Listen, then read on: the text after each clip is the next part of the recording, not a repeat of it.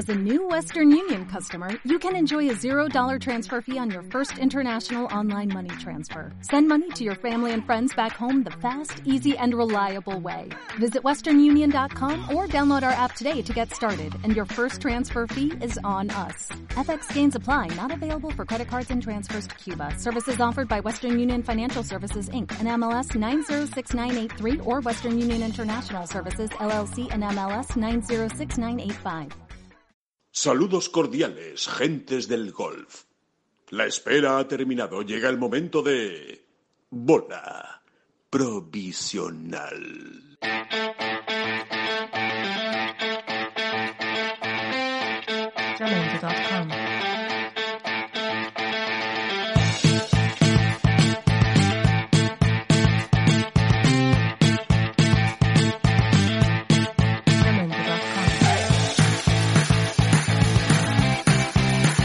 Hola, ¿qué tal? Muy buenas a todos y bienvenidos a una nueva bola provisional. Es viernes 15 de mayo, hoy es San Isidro, así que felicidades a todos los madrileños por, por su patrón, aunque, aunque parece que de momento los madrileños van a tener que esperar con el tema de la fase 1, el pasar de fase 0 a fase 1, pero bueno, oye, hoy es su, su patrón, eh, qué, qué día más diferente, ¿no? El de este año con el del año pasado y esperemos que también sea muy diferente con respecto al del año que viene. Resto, pues eh, esperando nuevamente a esa, a esa quiniela de hoy de ver qué ciudades pasan a fase 1 y por tanto, que es lo que a nosotros más nos interesa, eh, si pasan a fase 1, pues significará que podrán jugar al golf. Así que seguro que hay muchísima gente eh, pendiente hoy viernes de lo que diga el ministro de Sanidad. Especialmente tengo, me, me da a mí en la nariz que en la zona de Málaga, ¿no? Que parece que, que puede ser aquellos que pasen a la fase 1, si no la capital, por lo menos la provincia,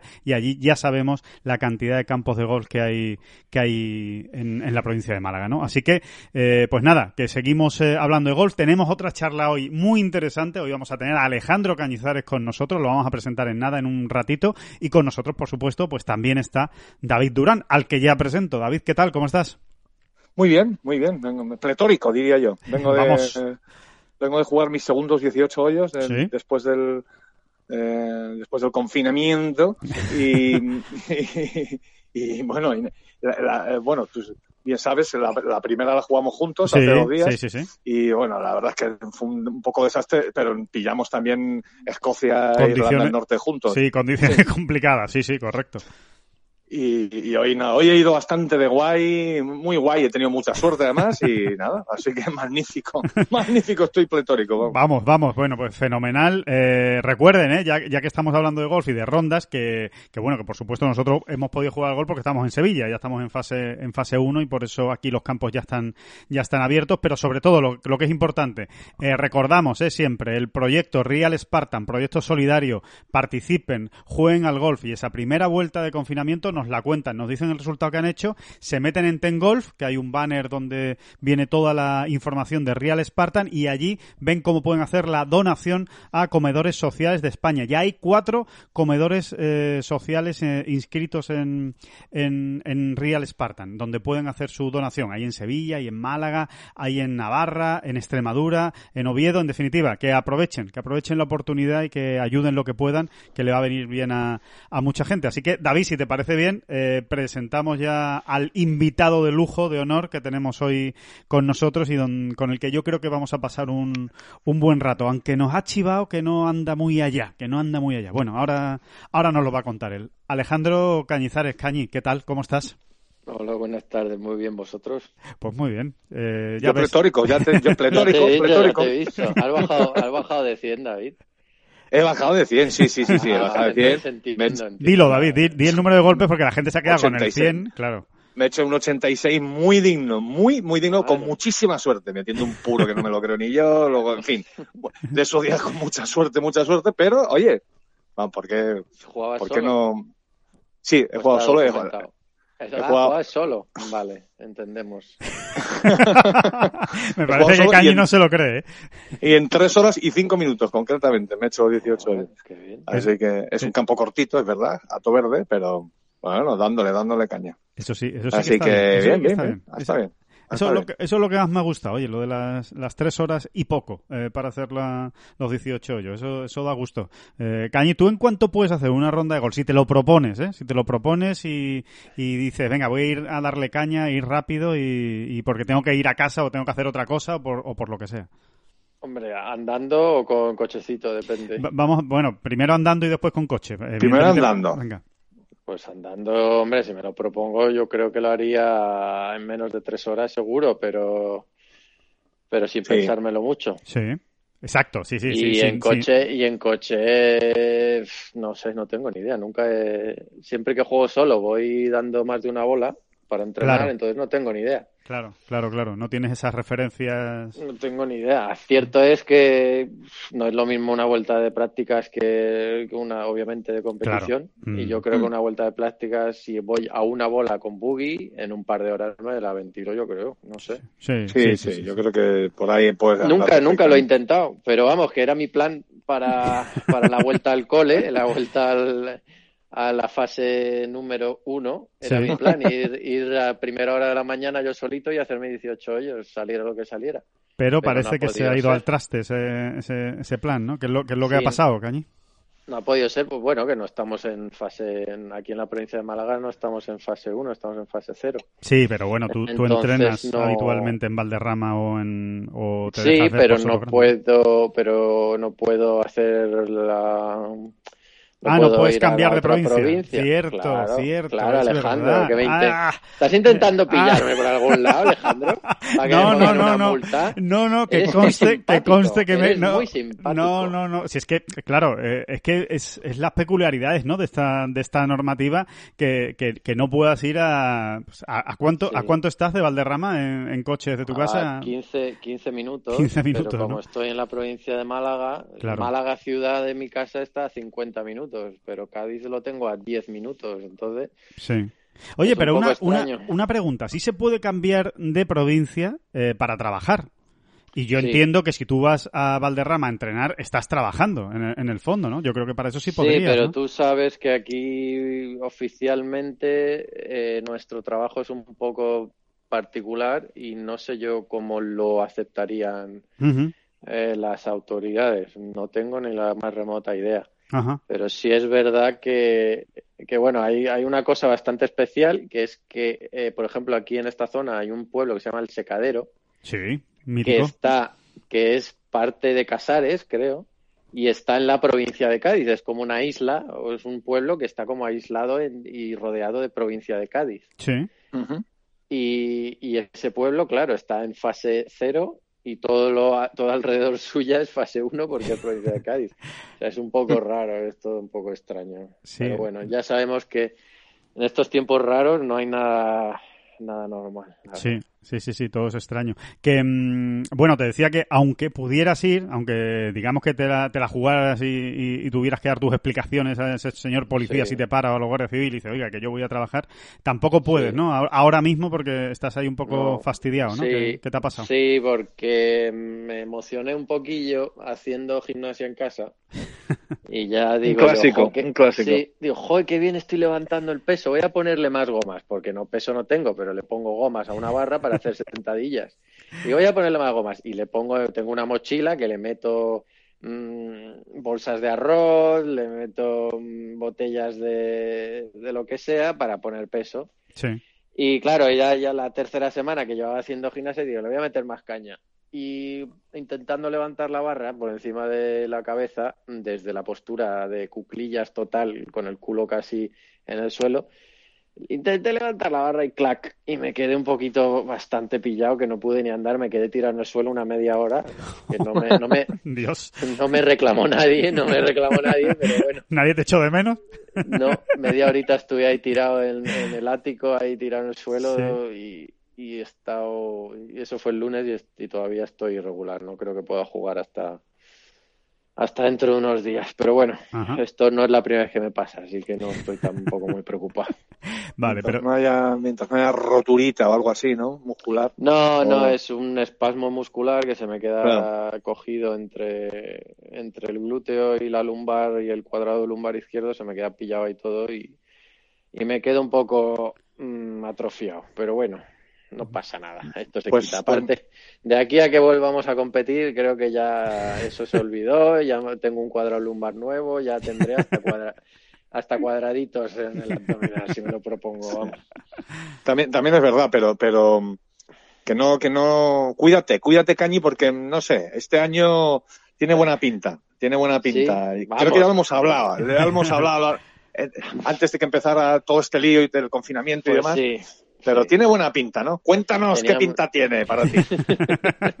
Tenía buena pinta, yo iba muy ilusionado, estaba entrenando muy bien, pegándole muy bien y iba muy ilusionado a todos los torneos del principio. De hecho, me fui a Australia dos veces, para una semana solo, semanas separadas, y me fui dos veces a Australia, a Sudáfrica.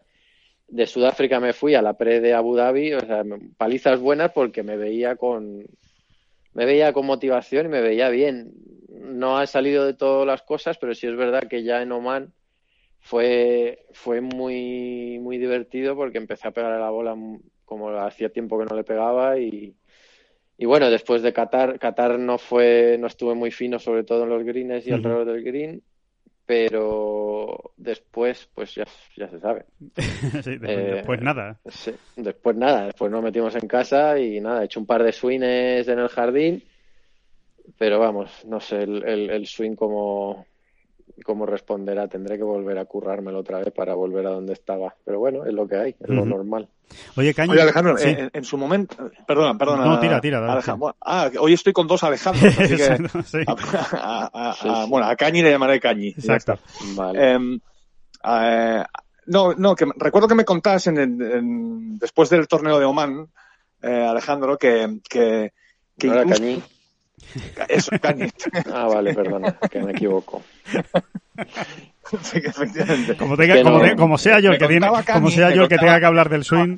me contabas, Cañi, que, no, que habías tenido sensaciones, pues, parecidas o idénticas a las del Hassan segundo que ganaste, ¿no? Que fue 2000. Sí, era una comparación que hice en ese momento porque me sentí también eh, con el juego largo, sobre todo con los hierros a green, me sentí tan bien que, que yo recordaba la misma sensación en, en, en, Marruecos cuando mm. gané, porque es una sensación en la que visualizas, imaginas el golpe y te sale eh, varias veces en la misma vuelta, que eso es, para que te salga exactamente el golpe que visualizas, de exactamente como tú lo quieres, es muy difícil. Eso pasa muy poco. Incluso en el mundo profesional pasa casi nada. Y como me pasó varias veces, pues yo me sorprendí a mí mismo. Dije, jolín, qué guay. Estoy jugando bien otra vez, le estoy pegando bien, tal. Qué ilusión. Y, la verdad que iba muy ilusionado. El domingo pareció que no, pero el domingo podía haber estado cerquilla de acercarme a, al, desempate. Tuve un par de pats ahí claves en los últimos seis hoyos para Verdi que eran bastante asequibles uno creo que fue de metro y medio cuesta abajo, que era un poco complicadete porque era cuesta abajo un metro y medio con mucha caída, pero el otro dos metros así bastante claro y los dos los fallé. Luego en el 18 tuve otra oportunidad, o sea, esos tres golpecitos, claro, no las vas a meter todas, hmm, obviamente, pero sí es verdad que podía haber sido, podía haber sido muy divertido. Y, y bueno, al final, cuando terminé estaba décimo, noveno, aunque parecía que podía haber estado mucho más arriba, pero luego cuando iban pasando la gente, como hizo bastante viento, pues al final terminé empatado con el sexto empatado, creo, y, la verdad que muy contento porque era mi mejor resultado y hacía demasiado tiempo, la verdad. Oye, Cañi, eh, de hecho tú siempre has tenido fama de ser bastante como exigente, ¿no? O sea, a ver qué eh, dices, a ver qué dices, David. no, a ver qué dices. No, eh, incluso te iba a decir... Llevamos, que nos llevamos bien, Javier. sí.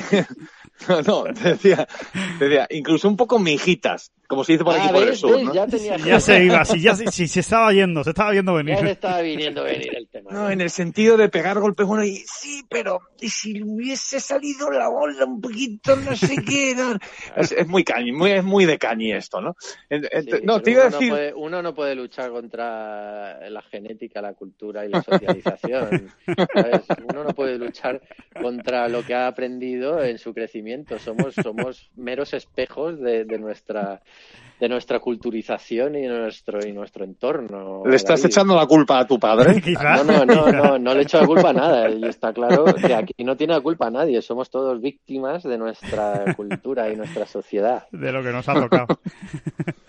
no, pero es, curioso. Eh, creo, eh, no me lo toméis al pie de la letra, ¿no? pero creo que era Ben Hogan quien decía que, que a lo mejor al final de una vuelta, quizá, quizá, solo quizá, decía, he pegado un solo golpe como realmente yo eh, había soñado pegarlo, ¿no? Eh, esto es así, ¿a ti te pasa esto? ¿Se puede llegar a decir algo así, Cañi, en el, em, yéndonos al, al, cielo de la exigencia? En el campo de práctica, es que no pego un golpe como exactamente como quiero, David.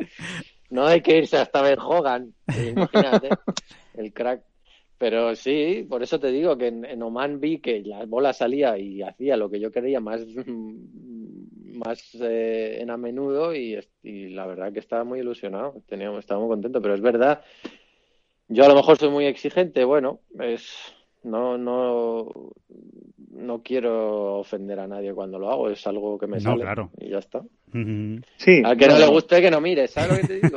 pero pero tú, tú te reconoces, ¿no? En esa exigencia, ¿no, Cañi? De, de, perfeccionismo, en ese perfeccionismo. En el durante, sí, sí, un poco sí. eso va con la personalidad de cada uno, pero sí es verdad que no solo en no solo en el golf, cuando hacía exámenes eh, em, no, no me faltaba eh, cuando fallaba no era porque no me supiera las preguntas, sino porque me faltaba tiempo para terminarlo, porque repasaba todo de arriba abajo, hacía las... Un mijitas. Sí, hacía en matemáticas y en física. Repelentito, ¿no? Bueno, no se exagera. Una cosa es perfeccionismo y otra cosa es ser asqueroso, ¿sabes? Yo no, soy un repelente asqueroso, nunca he sido, ¿vale? Nunca he llegado a esos términos, pero sí es verdad que sí que va la personalidad de cada uno y a lo mejor eso va con la mía un poco. Sí que es verdad que me doy más cuenta cuando me veo en la tele sí. que cuando lo hago yo. Cuando lo hago yo me sale natural y no me doy ni cuenta que en un golpe a lo mejor eh, me he retorcido Mm, de una manera horrible y la bola acaba eh, razonablemente decente. Eso no me doy cuenta en el campo, pero cuando lo veo en la tele digo, adiós, esa bola dónde va y luego, ah, pues no estaba tan lejos. Vaya tela. Pues sí. son cosas que no, Oye, también. ya te digo, al que no le gusta que no mire. Claro, también hay que decir. También yo soy así.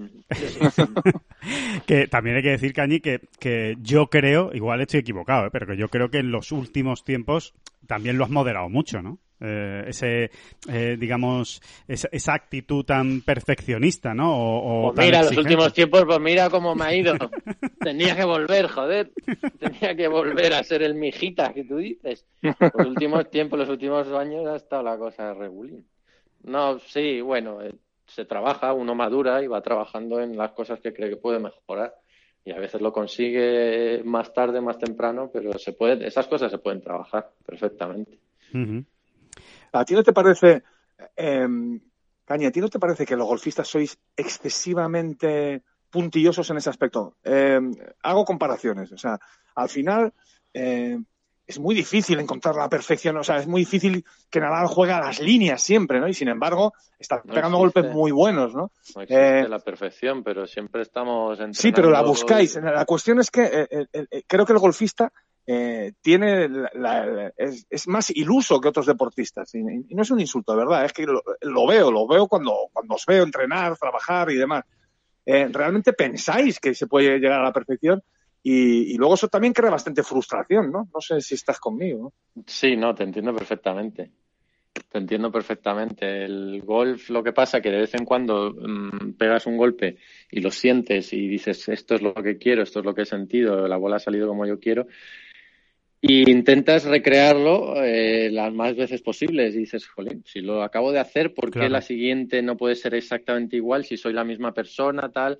La bola está parada, ¿no? No es como otro Claro, pero eso es... Sí, eso también. Como la bola está parada, pues parece que tienes más control. Exacto. Y sobre todo es un deporte que juega mucho con eso, con, con el, la ilusión que tú dices que es, somos ilusos, pues sí, la ilusión y real que tiene uno de que puede controlar su movimiento, puede controlar la bola y puede controlar todo porque la bola está quieta. Cuando sale del palo ya no la controlas, pero Sí, es, somos un poco ilusos en ese sentido porque hemos aprendido a que pues, trabajando se mejora y trabajando y trabajando en lo correcto vas mejorando y eso cada vez está más cerca aunque esté más lejos. Es como, como un límite de matemáticas. Se, acerca a cero pero nunca llega a cero, ¿sabes? Es el límite del golfista que intentas llegar a la perfección pero nunca vas a llegar porque es imposible. Eh, y la ilusión, la imaginación y la eh, sí, esa ese ser ilusivo de intentar controlarlo todo, pues es un poco, es un poco lo que, sobre todo en, mi experiencia propia, es lo que me pasa a mí, pero vamos, que pasa no solo en el golf, pasa en la vida en general. Intentas controlarlo todo y la vida no tiene control y al final te puedes volver loco intentando intentando experimentar ese control que no existe. Muy, me he puesto filósofo. Sí, está bien. estado bonito, estado bonito. es verdad, es verdad. Si es que las, ansiedades y, las, y los estreses del día a día es intentas controlar lo incontrolable. totalmente. Ese es el golfista, ese es el golfista. Sí, no, por eso también decimos tanto que el golf es, es, es pura lección de vida, ¿no? Porque es que hay cantidad de comparaciones que puedes hacer entre una ronda de golf y, y la vida que, son increíbles, que casi más que en ningún otro deporte, ¿no? Porque quizá por eso, porque te das más tiempo a pensar, porque te vas comiendo el coco, porque dura mucho, porque al final una ronda dura más que cualquier otro mm. tiempo de cualquier otro deporte. Bueno, que el cricket no te creas, el cricket... No, que el cricket sí es verdad, el cricket, el cricket se, nos, se nos puede ir lejos. no, sí, pero sí es verdad, es verdad que el golf es, es especial en eso. Eh, en que tienes mucho tiempo para pensar, estás tú solo o bueno, o con tu caddy, pero tienes mucho tiempo para recrearte en tus pensamientos y para y como has estado entrenándolo mucho, tienes mucho tiempo para ir visualizando lo que has entrenado, pensando en lo que has entrenado, porque ahora me ha salido esto, si mm, en el campo de prácticas he pegado, llevo una semana pegándolas todas al fade perfectas, ¿por qué me ha salido este hook en el hoyo 1? Y empiezas a darle vueltas y bueno, es un deporte que juega totalmente con la cadera. Bueno, ya lo sabemos todos los aficionados y todos los que jugamos al golf. Y es un deporte que te enseña humildad y te enseña que, que esto es paciencia, motivación, disciplina, humildad y seguir para adelante. Es un deporte que te puede volver ya muy chalado también. Sí, ya vemos a, David que hizo 100 y luego volvió a jugar al día siguiente. Exacto. Y, no, y hizo 86. O sea, fíjate la. O sea, 14 golpes de diferencia. sí, sí, Supuestamente hizo 86.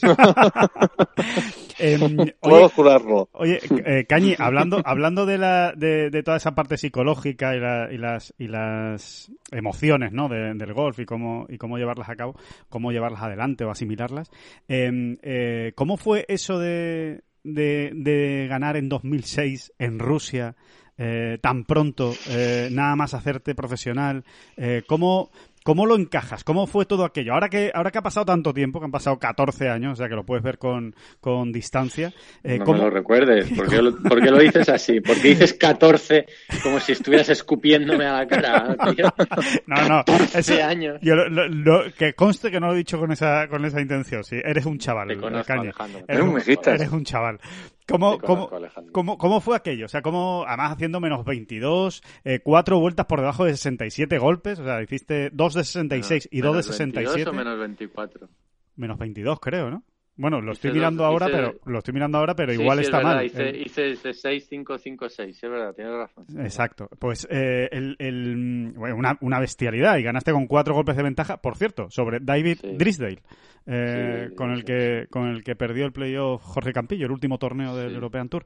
Eh, ¿Cómo fue aquello? ¿Cómo, ¿Cómo recuerdas aquella semana y cómo fue esa victoria? O sea, ¿Cómo lo encajaste todo eso?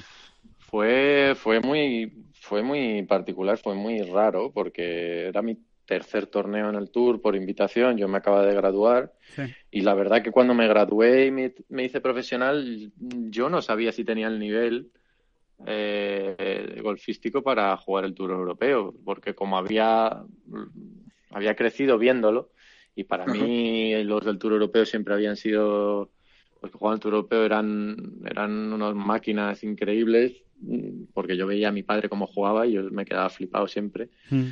Y como crecí en ello y, luego me fui a la universidad, yo no sentía que había cambiado tanto desde mi época amateur hasta ese momento que me hice profesional.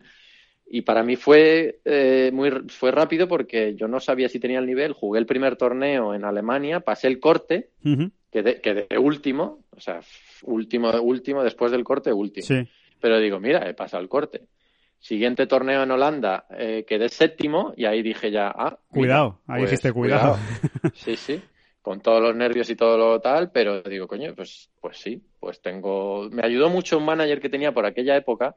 Claro, el hombre conocía los niveles de tal y él me ayudó mucho, me hizo de Cádiz en Holanda, por cierto, y me ayudó mucho a creerme que podía. O sea, él me hablaba mucho y él confiaba muchísimo en mí y él me hizo creerme a mí mismo que podía estar ahí perfectamente.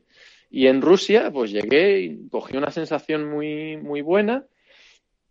Y con el pad también empecé a jugar y jugué de lujo, pero vamos, todos los días. Eh, pegaba la bola como quería, pateé bien. Fue una semana divertida, aparte porque estaba con mis amigos, estaba con Carlos del Moral, con Alfredo García, compartía, Alfredo García compartía habitación con él. Sí fue todo muy, muy surrealista. Tenía una Caddy local que me llevaba el carrito con la mano de carrito. O sea, era un torneo menor, era un torneo pequeño de un millón de dólares. Sí. Eh, pero tenía también exención de dos años por aquel entonces. Exacto. Eh, y, y, y, no sé, cuando llegó el último día, mi padre me dijo, no mires, no mires a ningún resultado, tú juega tu golf. Y yo me acuerdo perfectamente que me dije a mí mismo, voy a hacer un verde cada tres hoyos. Y ya está. Eso el domingo. Eso el domingo. Y, ahí sí, y así fue. No sé si exactamente fue un verdi cada tres hoyos, pero hice menos seis. Y pensé, si hago un verdi cada tres hoyos, porque veía que me dejaba muchas oportunidades de verdi, pues le estaba pegando muy bien. Y así fue, tío, y cuando terminé digo, me cago en la leche. No te das cuenta de lo que has conseguido, ganas y dices, joder, he ganado, ya tengo la tarjeta del Tour. mi sueño de toda mi vida, creciendo viendo a mi padre jugar el Tour Europeo, era mi sueño y lo he conseguido al tercer intento me vino tan rápido que a lo mejor por aquella época, aunque tuviera 23 años y hoy en día los chicos de 23 años están súper preparados mentalmente y son, son muy maduros mentalmente para el deporte, yo mm, no. En aquella época no estaba tan maduro, no estaba tan motivado. Sí es verdad que tenía muchísimas ganas, pero cuando gané dije, vaya, esto no es tan difícil como yo creía. Y en vez de, yo siento ahora, viendo, echando para atrás y recordándolo, siento que no empujé y no seguí empujando lo que podía haber eh, seguido, como luchando para seguir ganando, para subir puestos. Era como que, ah, ya he conseguido mi sueño, estoy en el Tour Europeo, pues ya vamos a, disfrutarlo. Y, y, de hecho, a la semana siguiente jugué, o dos semanas después, jugué en Múnich el BMW y me acuerdo que iba segundo o después del viernes iba segundo clasificado. Y el sábado jugaba en el último en el último partido en el partido del líder.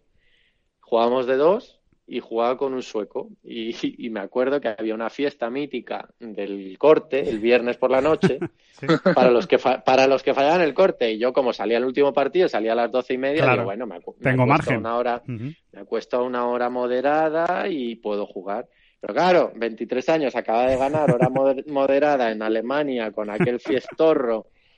Pues ya sabes, me tomé un par de un, par de refrigerios de más y al día siguiente me levanté con lo que se llama un resacón que te mueres y jugué el sábado con un resacón, hice más dos o así como pude y acabé el torneo el 22 o así. Sí. Y eso es un ejemplo que nunca se me olvidará de, esa inmadurez mental frente a la competición que no se puede comparar con, hoy en día, ¿sabes lo que te digo? Y, bueno, eso me aprendí porque dos años después jugué en Estados Unidos y, y perdí la carta de Estados Unidos, luego jugué en Europa el 2009 y perdí la carta el 2009 y ahí me di cuenta que esto no era tan fácil como parecía. Que había que apretar todo el tiempo, ¿no? Sí. sí Oye, Alejandros, Alejandros, Alejandro Es que es muy curioso, es muy curioso que ganase de esa manera en, en, Rusia y luego la otra victoria, el trofeo sí. San segundo, ganaste con cinco golpes y haciendo doble bogey en el último hoyo. sí.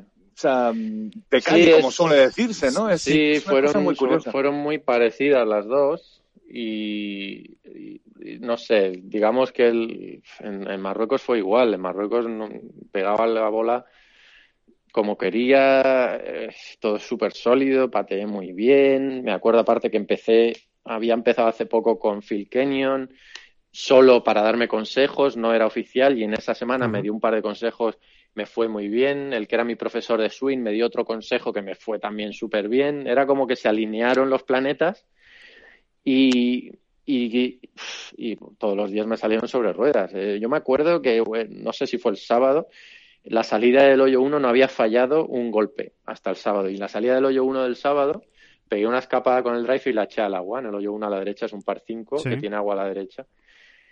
Y no me sentí en ningún momento estresado porque dije, mm, no, mm, es el primer golpe malo de toda la semana, pero no pasa nada porque yo me, me acuerdo que dije, tranquilo, que esto lo tienes. Y de hecho, pegué, la dropé, pegué hierro 9 para adelante, hice layup, luego pegué otro hierro 9 a green, la dejé a 3 metros y la metí, hice 5. Y ahí ya dije, digo, esto es mío. esto es mío. Claro tengo, que, tengo, que decir, tengo que decir que yo iba por detrás de la, por, fuera de las cuerdas y también iba diciendo esto es suyo, esto es suyo.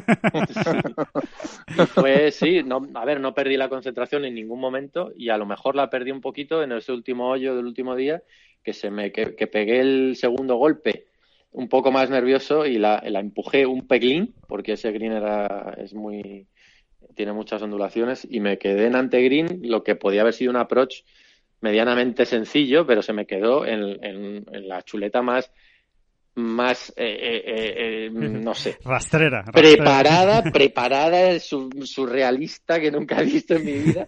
Una chuleta levantada. Sí, aquello Y se queda la bola justo detrás, en línea, detrás de la chuleta, medio levantar. Y digo, ¿esto qué es, Dios mío? ¿Quién me ha puesto la bola aquí? ¿Ahora qué hago? No sabía qué hacer. Digo, no sé qué hacer. Además se te ven las imágenes, te ven las imágenes como yendo para adelante, para atrás, diciendo, ¿esto qué es? O sea, es que no. Es que no sé qué hacer. Y llamé a Miguel Vidador, digo, Miguel, déjame dropar mm, sin penalidad. Porque me dice, me Alejandro, lo siento, tienes que jugarla. Digo, pero ¿y qué hago? ¿Cómo la juego? y de hecho, y de hecho intenté jugar como si fuera un golpe de banker y pegué un sapo y la eché, y la eché para adelante y ahí me puse un poquito nervioso. Sabía que tenía siete golpes de ventaja, pero digo, no la cagues ahora el último hoyo delante de todo el mundo. siete. Campeón. Claro. Y, luego el siguiente aprochito estaba eh, muy, muy peladita la calle y pegó otro sapo. Y digo, no. Y se escucha a una mujer francesa decir, no sé qué en francés, eh, los nervios. Y la escuché y digo, me cago en tu madre. Los nervios. Gracias, señora, por recordármelo. Los nervios. Los nervios. Y tuve la suerte, la suerte que, el segundo sapo rodó y se quedó en el, en el semi-raf que tiene un poco más de colchoncito y ahí dije, ay, ya no voy a pegar otro sapo. Porque si no, a lo mejor, a lo mejor estaba, a lo mejor juego playoff, como no se hubiera ido para allá, ¿sabes lo que te digo? Hay un ejercicio, hay un ejercicio que siempre es muy divertido hacer. Eh, no sé qué, qué, recuerdo tienes tú de aquel fil, por ejemplo, en, en Marruecos, Alejandro, eh, o sea, Cañi, quiero decir, eh, hace seis años. Esto era marzo, justo seis años, un poquito más de seis años. 2014. Marzo, de dos, marzo de 2014. No, no, eh, para hacer un ejercicio, un, recuerdo, que estas cosas son muy divertidas. En aquel trofeo en segundo, que ganó Cañizares con cinco golpes de ventaja, estaba Andy Sullivan, que quedó segundo, estaba Rafa Cabrera Bello, que quedó quinto, estaba Tom Luis, que quedó octavo, estaba Lucas Vierregar, estaba Jorge Campillo, George Cocci, estaba Tommy Fleetwood, sí, estaba Tommy Fleetwood, sí, estaba Tommy Fleetwood, estaba María Olazábal. Estaba José María Olazábal, estaba Bernice Berger, estaba, estaba Danny Willett, estaba Son Lowry, Danny Willett, ¿Ganador del Master? Sí, ganador del Master. Son Lowry, ¿ganador del British Open? Sí, ganador del British Open. Estaba Tyrrell Hatton. Estaba... Una pila, ¿Qué os parece? Una pila de top 50. ¿Hatton estaba? ¿Perdón? ¿Hatton estaba ya? Sí, sí, sí, sí. Tyrrell Hatton estaba, el, el muchachito. Puesto 43, menos uno, muy serio. Son Lowry, he dicho. Una pila, de top 50 del mundo. Estaba Ross Fisher, que no pasó el corte. Estaba Chris Wood, que no pasó el corte. Joder. No está mal, ¿verdad? Estaba, Thomas Peters, que no pasó el corte. estaba Pablo Arrazábal, que no pasó el corte. Estaba Eddie Pepper, que no pasó el corte. Pues no estaba mal, parece ser, ¿no? Según luego se ha visto. ¿Todo esto te lo apuntas o, te acuerdas? No, no, yo todo esto lo estoy viendo ahora mismo en el ordenador. ah, vale, vale, digo, oh, qué memoria, tú, madre mía. Hombre. Queda muy bien, de todas maneras, queda muy bien. Sí, él estuvo, él estuvo allí y tiene la imagen de todos ellos, además de cómo iban vestidos el domingo. Tú lo puedes preguntar, cómo iban vestidos todos ellos el domingo y te lo, te lo dice. fuimos a cenar, fuimos a cenar además después. Ah, sí, que cenaste, que cenaste, que cenaste. A ver, contarlo. O si me, acuerdo. ¿Os acordáis? bueno, sí, coño, la cena, la cena histórica de cuando ganas, invitas a los que puedas. Sí, sí. Pero que si os acordáis, ¿os acordáis dónde fue y qué cenasteis? Sí, yo me acuerdo que fue en un típico marroquí, un, un sitio un poco oscuro, las sillas de madera de estas antiguas que dolía la espalda que flipas. Pero te está pasando lo mismo que a mí, lo estás mezclando con la victoria de Campillo, macho, que nos invitó a... ¿No? Pues Campillo ganó en... En Rabat. En, Rabat, yo gané en Agadir. Ah, ¿verdad? ¿Y, y dónde...?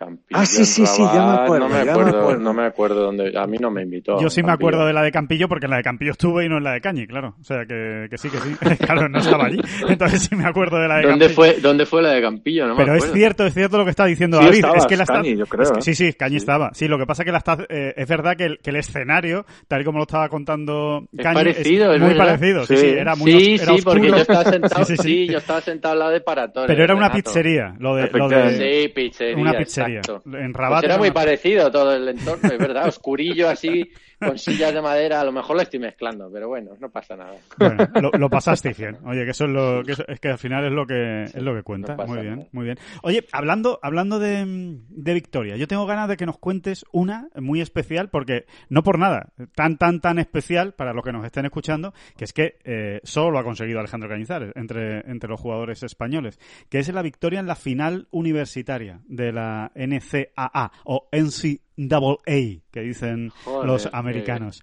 Eh, 2003, eh, y lo digo sin acritud, ¿eh? 2003, porque es que fue en No, no, 2003. sí, es que las las fechas, las fechas están ahí, no se Sí, pueden sí, cambiar. sí. Exacto, en Oklahoma. Eh, que, Sí, que, sí, en el que- campo de Oklahoma, en Stillwater, Stillwater, Oklahoma. Stillwater, efectivamente, en el campo de Karsten, ¿no? El Karsten, creo que. Sí, sí, Karsten Golf Course. Creek, Karsten Creek. Eh, eso es. Eso es. Eh, ¿qué, recuerdas de aquello, eh, Cañi? Porque es que eres el único que ha ganado, que ha conseguido, el único español que ha conseguido ganar ese torneo. Pues recuerdo que yo llegué un poco, llegué en enero, o sea, llegué tarde, llegué como a la repesca de enero al equipo y, y para mí era pues eso, que no me enteraba muy bien dónde estaba. O sea, era tu primer año, tu primer año en la universidad. Era mi primer semestre, de hecho, no era mi, mi primer semestre, sí. Normalmente empiezas en agosto, finales de agosto, yo empecé en enero. Eh, llegué allí, bueno, el primer día hice más 5, cabreado como una mona porque estaba pegándole muy bien, estaba jugando muy bien hice más 5.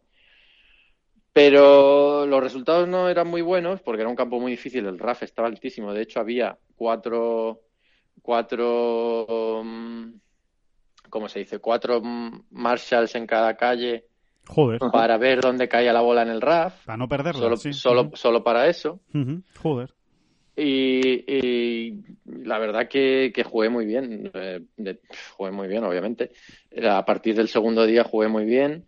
De hecho, jugué con gente que luego estuvo en el Tour americano. Vamos, en, esa, en ese torneo había gente que luego ha, que luego jugó al Tour americano. Tengo aquí algunos nombres, tengo aquí jugando. algunos nombres. Sí, sí, sí. Sí, Sí, está, está Camilo Villegas, Ujú. está mm, ay, Bill Haas, Sí. eh, estaba. Bueno, no me acuerdo ya. Estaba Hunter, vamos, Hunter Mayhan. Hunter Mayhem, Que era local, DJ, que era local, DJ, sí, que era local. Estaba DJ Treyhan, que era otro Sí. que había que estaba jugando muy bien. Chef. No tanto en el Tour. Ches Ribby. Había Chess Ribby, que era bueno. Chess Ribby es- estaba en mi equipo. Sí, sí, sí, pues estaba, estaba ahí, quedó noveno. el- Quedó noveno en el sí. torneo.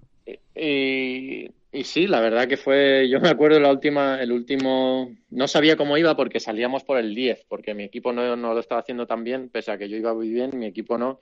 Entonces yo el último día salía por el 10 y no veías, no había, no había, no había tablones de Marcadores. resultados. Sí. Ajá. Iba a decir leaderboards, pero quería, Pizarras. ser- quería hablar en castellano. y entonces no había tablones de resultados y no me enteraba cómo iba, pero cuando ya me faltaban cuatro hoyos y vino el asistente de mi entrenador, que era un, eh, un tío muy simpático y un poco loco, vino con un palo, vino con un palo como una caña, iba el tío con su caña y vino y me dice, te quiero ver concentrado de aquí al final o te doy con la caña, me dijo. En plan, Qué bueno. en plan broma. Sí. En plan broma, pero vamos, el tío me enseñó la caña. Eh, y, y digo, vale.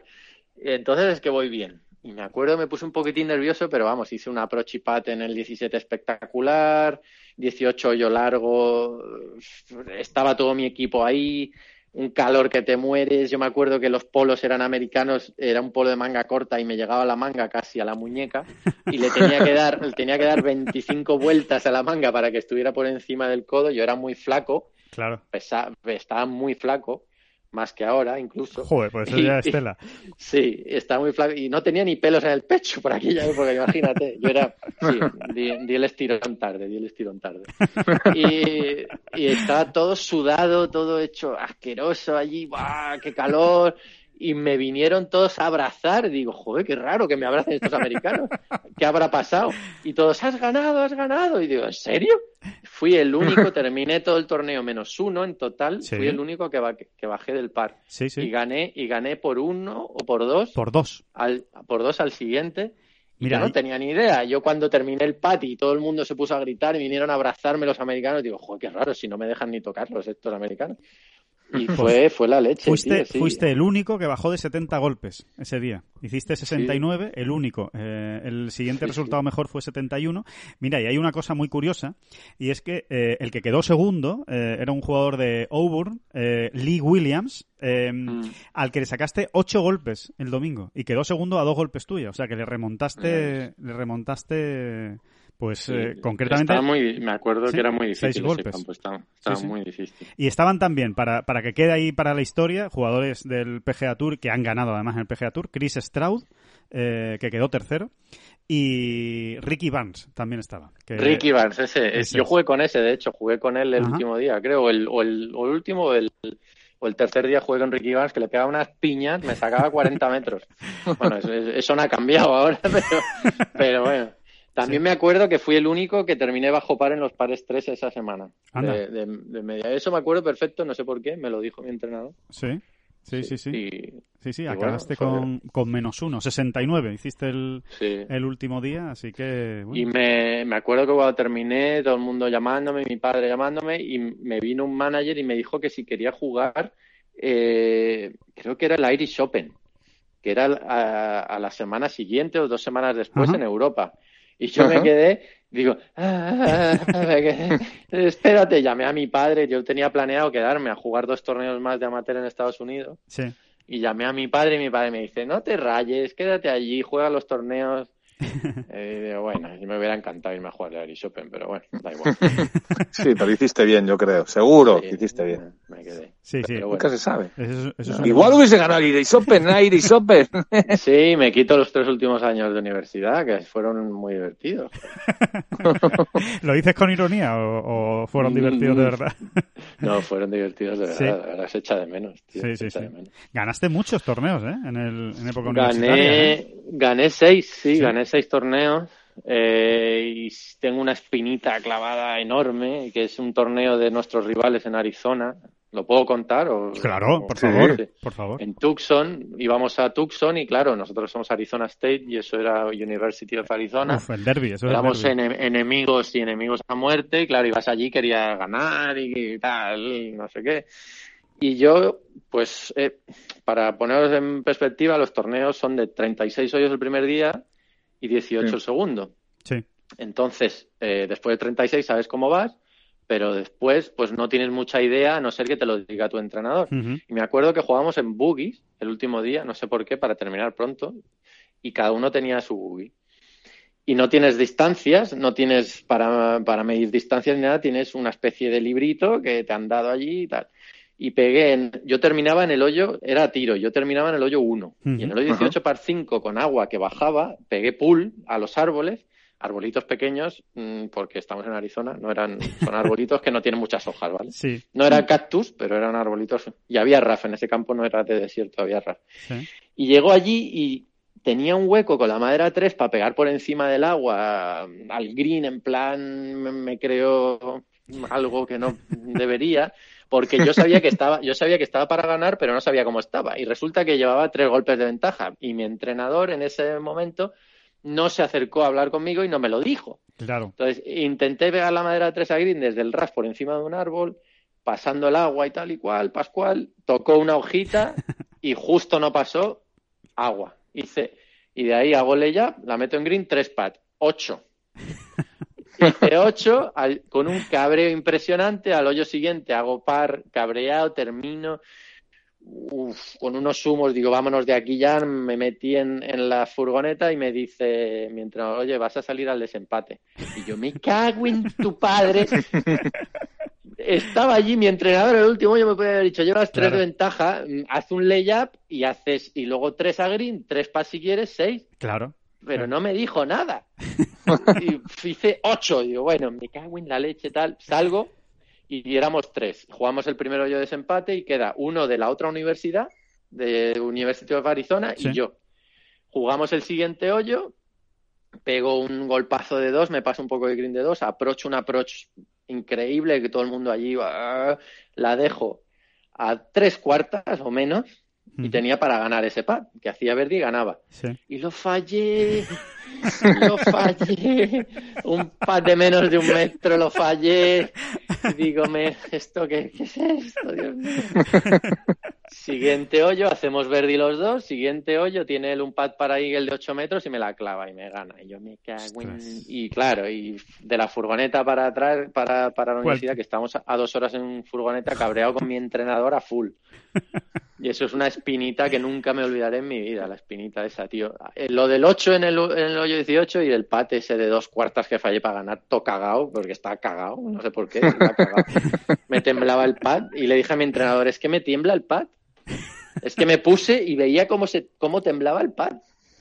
Qué bueno. Es la, pero bueno, aquella época fue muy divertida. Como, para que, como para creer. Sí, no, que te metías en la furgoneta con seis chavales de tu edad y aquello eran unas risas. Y eso que éramos bastante sosos, porque había dos suecos muy sosos en mi equipo y otros dos americanos sosos y yo, que no soy el tío más ni charlachero del mundo tampoco, pero era muy divertido igual, era muy divertido. Qué bueno. Que, mm, que los años de... Hay que ver Arizona State ¿eh? con los españoles, ¿eh? eh Cañi, que, que, que, no sé, es... Eh, eh no sé si rompí no sé si rompí yo la, el cascarón de ir ahí a Arizona State. Fuiste tú el primero, desde luego. Sí, luego vino Zara Muñoz, luego vino Carlota Ciganda. Sí y, y, sí, hay bastantes españoles. Eh, es, que es un sitio. John Ram, Alex del Rey ahora, sí, sí, sí. Otro chico ahora, ¿no? Hay otro chico. Alex del Rey y David Puch, ahora están los dos. Alex del Rey acabando. se ha graduado. Sí, y David, graduado este y David Puch está empezando ahora. Y va José Le Ballester también, otro español más. ¿Guardas, alguna amistad de allí, aunque sea de, de tanto en tanto, de, verse, de encontrarse?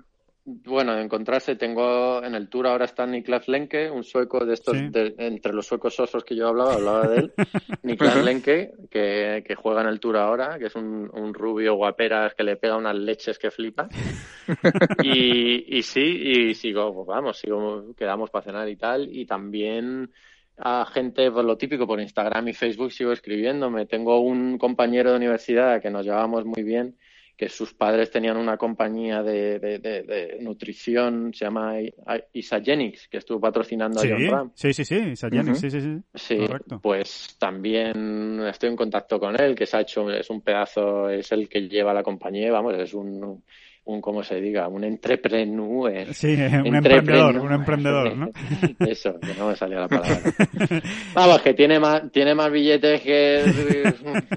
¿Sabes lo que Bueno, que patrocina a John Ram, vamos, y con eso ya, con eso ya está, está más que dicho, ¿no? Como, y es un tío, y es, un tío espectacular, sí. Y de hecho vi en Australia, me, me encantó ver eh, a un compañero mío de primer año de universidad, un americano que le estaba haciendo de Caddy en Australia a una chica que juega el LPGA Tour eh, a una chica que estaba jugando allí en Australia y él le hacía de Cádiz. Lo vi allí, digo, coño, no me lo esperaba. Y dije, ostras, tal. Sí, que con ese chico probé por primera vez en mi vida el tabaco de mascar. Anda. Porque mm, llegué allí y mascaban tabaco todos. Eran todos americanos y todos mascaban tabaco. Y digo, bueno, pues olía a, frutos del bosque. Y digo, esto, está, esto tiene que estar bueno. esto está dulce. Y yo iba en el coche con él, me lo meto en la boca y, y, él conduciendo y yo me lo metí en la boca y yo, que no tenía ni idea de lo que iba el rollo, ahí pues chupeteándolo, chupeteándolo, digo, esto está malísimo. Y le dije, ¿pero esto te gusta? Esto está malísimo. Y me dice, ¿cuánto llevas con eso en la boca? Digo, pues no sé, unos cinco minutos.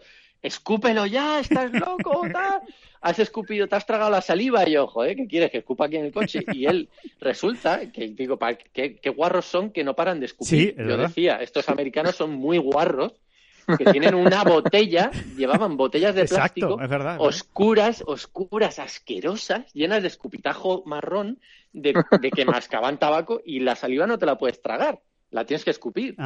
Yo eso no lo sabía. Yo tampoco, yo, me acabo de enterar ahora mismo. Claro, pues tienen, se ponen aquí la pasta esa en, el labio y van escupiendo por, y, y, la escupen en una botella. Y conduciendo tienen toda su botella asquerosa ahí. Y yo, claro, yo me lo tragué.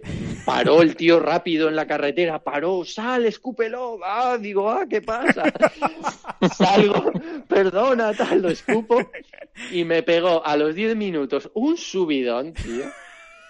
Pero un subidón, como si me hubieran dado una paliza y, una mezcla entre paliza y, y, y resacón, como el, el cerebro se quedó se quedó en punto muerto, tío. Ya para siempre, ¿no? Se quedó así para siempre el cerebro. Llegamos a la casa, que había una fiesta en la casa y para siempre, bueno, no, ojalá, tío, ojalá. Ojalá en punto muerto se hubiera quedado. Pues se quedó en neutral y yo me senté en el sofá y todo el mundo hablando, yo no me enteraba de nada, llevaba un ciegazo, un dolor de cabeza, estuve una hora sin ser persona, tío, tío. Nunca más en mi vida. ¿Y no lo has vuelto a probar? No lo he vuelto a probar. Puede que lo vuelva a probar después de acordarme de esa sensación de, de, no pensar. Esa sensación me viene bien ahora, ahora que soy padre. A lo mejor me meto un chute de, del, cherry flavor, del cherry flavor es asqueroso. Qué bueno. Oye, qué bueno, qué, pero qué buena claro, Pero es que los suecos, los suecos, eh, la bolsita esa es mucho más sofisticada. La bolsita no tienes que escupir, es una bolsita que te pones ahí en el labio. Sí que los suecos y los escandinavos lo usan mucho en el tour y, y, te lo ves en el váter, es asqueroso también, pero bueno, eso por lo menos no lo tienes que escupir. Sí, sí, sí. Pero es muy poco recomendable. Sí, ¿no? Vale, vale. Oye, pues eso, eso queda, queda ahí. Eso, eso, que sacamos, eso que sacamos del pota de Dakar. No, pero que el, cherry flavor ese no sabía cherry ni para atrás, pero bueno, qué asco. Qué bueno. Que, mm, que estamos ya en recta final, ¿eh? Nos quedan cinco minutos. Sí, es que me enrollo mucho, tío. es que se nota que está en confinamiento, ¿no? no, tengo, no tengo contacto con, con, gente del exterior. Estás contando unas historias magníficas, Cañi, así que gente para del nada. Exterior. Al, revés, o sea que... No, lo, lo que, lo que sí te, te, quería preguntar, una, una curiosidad. Em, de todas las historias eh, que te ha contado, que me imagino que no te habrá contado muchas, pero de las que le has preguntado tú a, tu padre, ¿cuál es la que más te gusta? De don José María, de don José María Cañizares. Alguna de Ryder quizá, ¿no? Puede ser, no sé, no sé. Sí, mi padre lo que pasa que no es, pues eso, como tú has dicho, no es mucho de no es muy amigo de comprar. Sí, sí, sí, pero seguro que tú le habrás sacado alguna cosa alguna vez. Sí, bueno, yo de historias con mi padre, él tiene muchas graciosas en, en, el tour, que son bastante personales suyas, no las puedo contar. Pero yo tengo con él, yo tengo con él experiencias muy bonitas, personales mías, no puedo decir que sea una historia suya. Sí. Pero tengo una experiencia muy bonita con mi padre que cuando yo cumplí los 15, creo que eran 14 o 15 años, me llevó con él un mes en, en mis vacaciones de verano a hacerle de Cádiz en el Champions Tour. Qué bueno. Sí, y fue, aprendí muchísimo. Fui dos años seguidos y el primer año aprendí muchísimo y me di cuenta de lo máquina total que era mi padre de tía Green. Era impresionante, o sea, no fallaba un golpe. El, día que, el pat, fatal, pero fatal. Pero el día que pateaba regular, eh, mm, hacía, un hacía un vueltón. Y de hecho quedamos, creo que hicimos un tercero, un quinto, un 11 y un 21 o algo así. Me acuerdo que, el último torneo, que el último torneo que quedó quinto o sexto, no sé qué, hizo menos 11 el primer día, o menos 9 el primer día, que fue el día que pateó bien, el único día que pateó bien de todos. Y se ganó el torneo con menos 11 y quedamos quintos. Hizo menos 9 el primer día. Me acuerdo y yo me iba, me iba, cagando en todo. Digo, yo quiero patear por ti, quiero patear por ti, papá.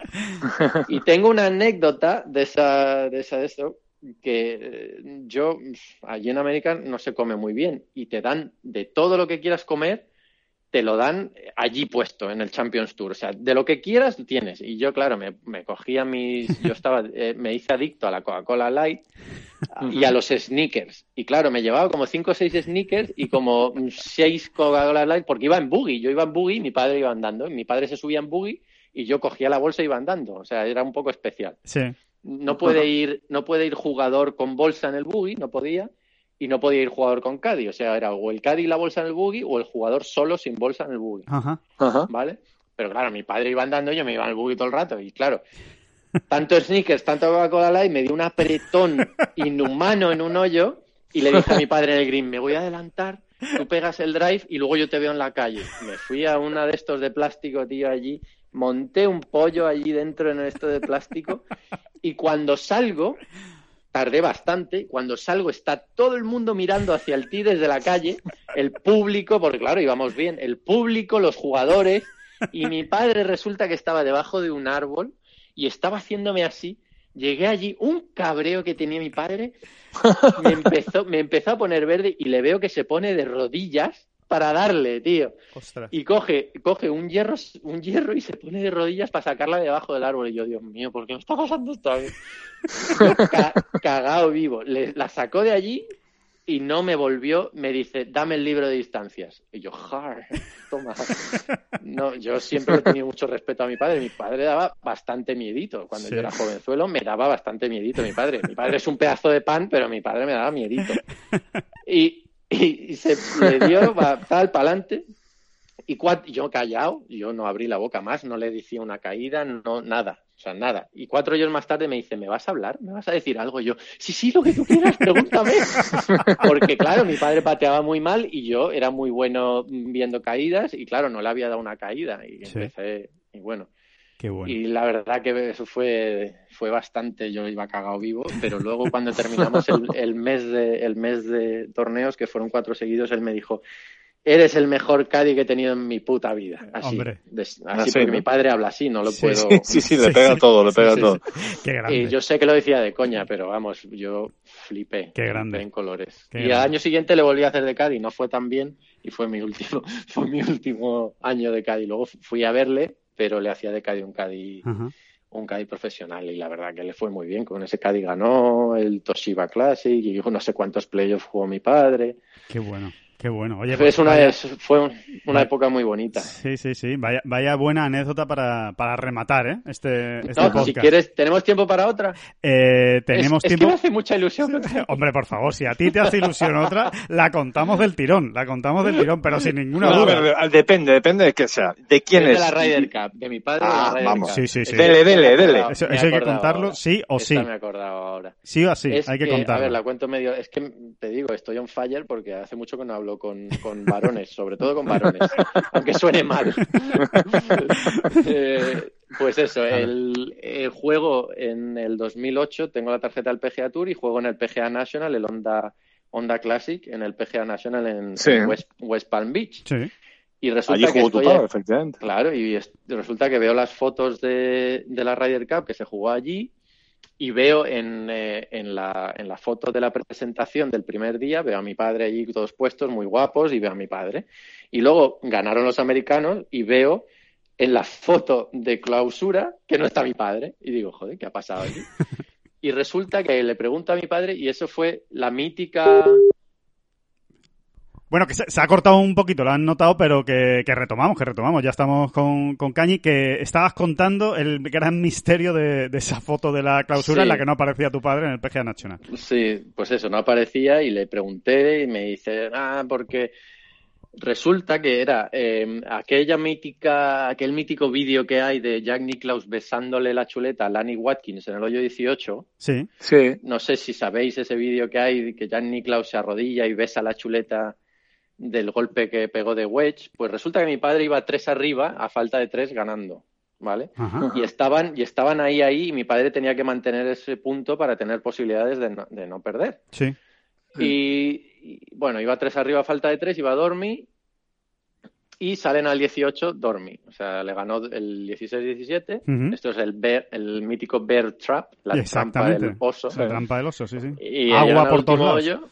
Claro, llega al último hoyo y tiene el tercer golpe mi padre con un wedge y se le acerca a Severiano Ballesteros y le dice, Cañi, mira, juega, no juegues muy agresivo, que la bandera está al final y te puedes pasar muy fácil, juega un palo justo, tal, y mi padre, claro, mi padre no había hablado con nadie, mi padre jugaba y de repente apareció Sebe, pues mi padre se descolocó un poco. Y dice, bueno, pues nada, y jugó el palo justo, botó bandera, le hace backspin, la deja corta, seis metros, tal, no sé qué, mi padre cabreado, y luego jugaba Lanny Watkins. Lani Watkins le pega y la deja a una cuarta. Joder. Mi padre la falla y gana, gana Lani Watkins ese hoyo, Medio empatan el partido y, y perdieron esa Ryder. Mi padre con tal cabreo que terminó, ese tal entre entre que él quería jugar de una manera, al final le lió un poco, se lió un poco y al final le ganó el Danny Watkins, que le tenía manía por no sé qué, le tenía súper manía a Danny Watkins, pues luego en el Champions Tour me decía, este no sé qué, no sé cuánto, le tenía bastante manía. Y es por eso, por eso le tenía bastante manía. Pues del cabreo que tenía mi padre, no salió de la habitación del hotel a la ceremonia de clausura. Se quedó en la habitación, se quedó en la habitación cabreado. Imagínate eso hoy en día, en la radio. ahora es imposible, claro. Bueno, se montaría un cirio eh, espectacular. Estaríamos pues, un año hablando de eso. Para que veáis que yo no sé, que no, que lo que os he dicho de culturización, y, no digo genes, porque genes ya es, no, pero de socialización y tal, pues uno el cabreo que tenía mi padre se quedó en la habitación mohino ahí metido el solo y no fue a la ceremonia de clausura, tío. Eso, pues eso. Y me lo contó, y me lo contó mi padre y yo me partí de risa. Digo, es que no estás, no estás en la foto de clausura. Están los dos equipos y no está él, ¿no? Es el único que falta. Claro, está la foto de, están los dos equipos en la foto de presentación y luego un poco más para allá la foto de clausura y están todos menos mi padre. Digo, vale, muy bien. Tu padre en la habitación mascando ahí el cabreo que tenía. Cabreado, cabreado como una mona, tío, imagínate. Como, para no pues cabrearte, como para que no cabrearte tú con tu entrenador. Hay que, hay que decir que esa Ryder la ganó Estados Unidos 14 y medio, 13 y medio, ¿eh? ah, pues mira, es que te estoy diciendo. Claro, claro. Si, no hubiera perdido a mi padre, pues lo habrían empatado. 14-14 empatan y se queda la Copa eh, Europa. porque habían ganado la anterior. Es la única de hecho que perdió, es la única de hecho que perdió mi padre jugando. Joder. Oye, eso, o sea que ese punto era clave. Sí. Oye, ¿y te, contó tu padre cómo arregló eso con Sebe o no? Bueno, oye, pelillos a la mar y ya nos volveremos a ver. Ah, no, con Sebe no me dijo nada. con Sebe no me dijo nada. Sí, lo que me dijo luego en el Champions Tour cuando vimos a Lani Watkins me dijo, este, este, este es una ni lo saludes este es una persona muy poco, ¿sabes? no voy a decir la palabra que dijo, pero bueno, porque no conozco a ese hombre yo. Pero dijo, este es, este es un eso y no me cae nada bien. Claro, claro, claro. Qué bueno, qué bueno. Oye, qué, qué buenas historias, Cañe, ¿eh? De verdad, qué bien lo hemos pasado. Qué, qué bueno y, qué, y qué rápido, y qué rápido se nos ha ido el, se nos ha ido el tiempo. ha sido em, divertido. a ver si la próxima me invitáis a Sevilla cuando salgamos de la clausura, clausura. de la claustrofobia, de la claustrofobia. y me invitáis a Sevilla y vamos allí y comemos. Y así tengo una excusa para irme a Sevilla, que muy bonito. Eso está hecho. Eso está hecho. Ya, ya está firmado. Eso, es facilísimo. Eso lo, lo, tienes por descontado. Así que, que perfecto. Pues, pues nada, Cañi, que muchísimas gracias por estar con, con nosotros, que, que, ya iremos hablando, que vaya bien esa, esa espalda y que puedas volver a, a entrenar pronto, a ver si, si puedes volver a hacer unos swings y ya, y ya vamos hablando, ¿vale? Muchas gracias. Bueno, un abrazo, un abrazo, David. Y que, este, y que este año cada tercera, que este año cada este tercera. y la tercera y que la vas a celebrar y la vas y pero la tercera primero primero la tercera claro primero tiene que ser la tercera no yo me voy a la cuarta y el tiro no, sí, sí. a ver sí tengo muchas ganas estoy muy ilusionado sí, va a caer y además es que eh, sospecho que si cae que yo creo que va a caer de verdad eh eh, la vas a celebrar como ninguna otra, fíjate. Hombre, ya, no estoy hablando de celebración, sino por dentro, por dentro. Sí. sí, no, es que esta vida ya no es, esta vida ya ahora mismo ya no es solo yo, no juego ya solo para mí como antes, ahora juego con muchas otras cosas en la cabeza y va a ser, cuando caiga va a ser muy especial, eso está claro. Sí, sí. Pues nada, aquí, aquí la contaremos y aquí la disfrutaremos, no, no hay ninguna, ninguna duda. Cañi, muchísimas gracias por estar ahí. Gracias a vosotros. Muchas gracias, David, y nada, y muchas gracias a todos los oyentes de Bola Provisional. Recuerden, en dos días volvemos con más historias de estas, ¿eh? con más anécdotas fantásticas como las Oye, que nos ha yo también voy a hacer lo del Real Spartan. Cuando pueda ah, jugar, me apuntaré los golpes y lo pondré ahí, lo pondré en. Perfecto. Os lo Perfecto. Perfecto. Fenomenal, fenomenal, Cañi. Pues contamos, contamos con ello también. Eh, lo dicho, que muchísimas gracias eh, a todos y, y, en dos días no, nos vemos. Gracias, Cañi. Hasta luego. Adiós. Un abrazo. Adiós. Un abrazo en fase 1. Un abrazo 0. Hasta luego. Adiós. Adiós. Adiós.